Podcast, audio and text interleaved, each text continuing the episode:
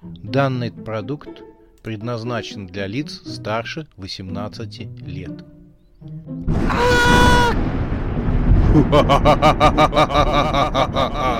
Пощекочи, нервишки. Матч Вурдалаков. Глава первая, часть первая. Договор с демоном.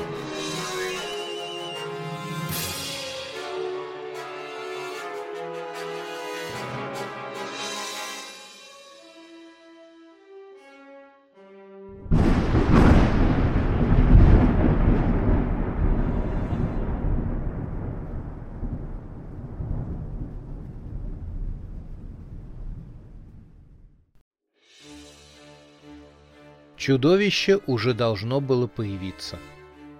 Аня лежала в кровати, натянув одеяло до самых глаз. Комната была погружена в ночной полумрак. Привычные при дневном свете мебели вещи теперь выглядели незнакомыми и даже пугающе, словно это вовсе и не ее комната. Девочка зажмурилась. Нет, так было еще хуже. — Теперь она не знала, что творится вокруг нее. Из-за этого ее детская фантазия заработала на полную мощь, представляя себе различных страшилищ. Монстры сгрудились вокруг кровати и ждали, когда девочка Аня откроет глаза, чтобы схватить ее и утащить в свое жуткое логово. Сквозь прикрытые веки она почти увидела, как к ней потянулись когтистые лапы, корявые клешни и изогнутые щупальца.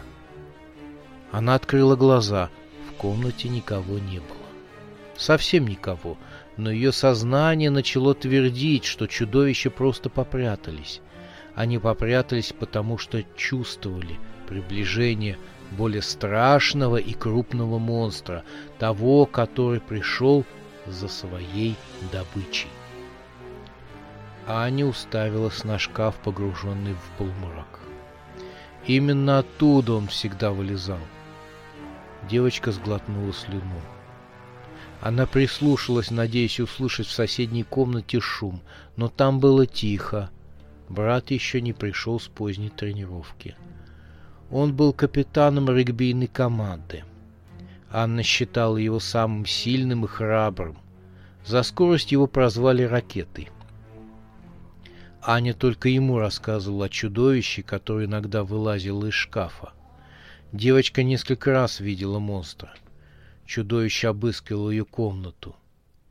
Иногда оно подходило к кровати девочки. Аня всегда плотно закрывала глаза и делала вид, что спит. Она чувствовала, как чудовище нависало над ней и, сл... и следила, шевельнется ли Аня. Брат не смеялся над ней — Вспоминай что-нибудь веселое, советовал он. Лучше пой про себя веселую песенку. Но самый лучший способ побороть страх — это посмотреть ему в глаза. Если ты сможешь это сделать, то навсегда избавишься от кошмаров. Это не кошмар. Монстр действительно вылезает из шкафа. Он рассмеялся. Тогда зови меня, и я прибегу. Аня запомнила этот разговор, особенно то, что, посмотрев в глаза страху, можно навсегда от него избавиться. И в эту ночь она решилась. Она решилась посмотреть в глаза своему страху. Во что бы то ни стало, она не отведет свой взгляд от монстра. Затаив дыхание, девочка уставилась на темный шкаф. Дверца шкафа слегка приоткрылась, Девочке послышалось тихо утробное рычание невидимого существа. Из-за края дверцы показалось нечто острое и корявое, похожее на нож. Аня не сразу поняла, что это такое. «Это же коготь!» От этой догадки она вздрогнула. Ей почудилось, что шелест одеяла разнесся громом по всей комнате. Коготь прочертил по дверце шкафа глубокую борозду. Затем показались остальные когти, а за ними и сама волосатая лапа. Дверца шкафа полностью распахнулась. За ней оказалась некая клубящая чернота, которая выдвигалась из недр шкафа. Аня помнила, что решила не отводить глаз от чудовища, от своего страха. Она, не мигая, уставилась в эту черноту. Монстр стал выходить из шкафа. Он был огромен. Чтобы поместиться в шкафу, ему пришлось согнуться почти пополам, а теперь он вставал в свой громадный рост, но не сразу. Вначале Аня увидела его косматую гриву из черных свалявшихся прядей. Они космами свисали почти до самого пола. Потом девочка увидела морду, высовывающуюся изо всей этой гривы косм. Она была длинная, как у ящерицы или у волка — Пасть раскрылась, белые острые зубы двойным рядом покрывали верхнюю и нижнюю челюсти. Обильная слюна вывалилась на пол. Девочка не отвела своего взгляда, хоть страх и охватил ее маленькое тельце. Она решила не отводить своего взгляда, и тогда чудовище показало свои глаза. Когтистая рука поднялась к гриве и откинула космы, и вот тогда Аня и встретилась взглядом с чудовищем. Она увидела его глаза. Это были желтые, огромные глаза. Они походили на глаза большой змеи. Глаза монстра уперлись в маленькую девочку в ужасе, сжавшуюся в своей кроватке. Монстр увидел ее и потянул к ней свои ужасные когти. Аня закричала. Монстр шел к ней, касаясь косматой головой потолка. Девочка кричала, она зажмурилась и спряталась под одеялом. Она кричала, когда ее брат, примчавшийся на крик, вытаскивал ее из-под одеяла. Аня считала, что это монстр помял ее и тащит свое логово. «Аня, это я!» — пытался докричаться за своей сестрой Ракета. «Что случилось?» Девочка, наконец, пришла в себя на руках у брата. В комнате теперь горел яркий электрический свет. Монстра нигде не было. Ракета прижимал ее к себе. «Тихо, детка, все хорошо», — шептал он.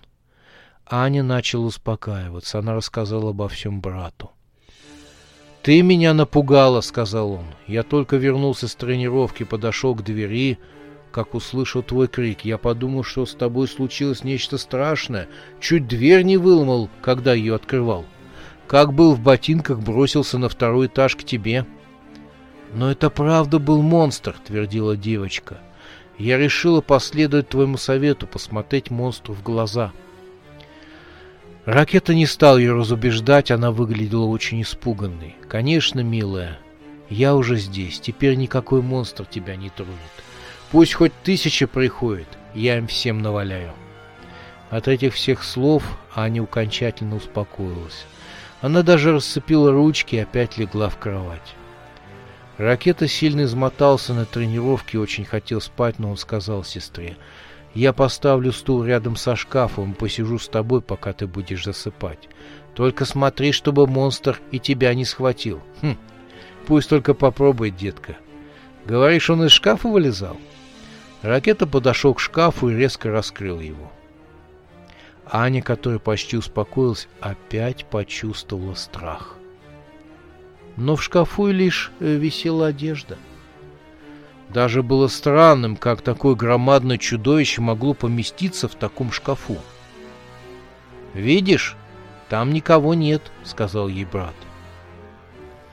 Девочка удовлетворенно кивнула, но она опять вскрикнула, как только брат закрыл дверь шкафа. «Ты чего?» — спросил ракета. Аня, прижав ладошку к рту, Словно опасаясь, что крик сорвется с ее губ, молча показала пальцем на дверцу шкафа. Глубокая борозда от когтя монстра пересекала всю дверцу.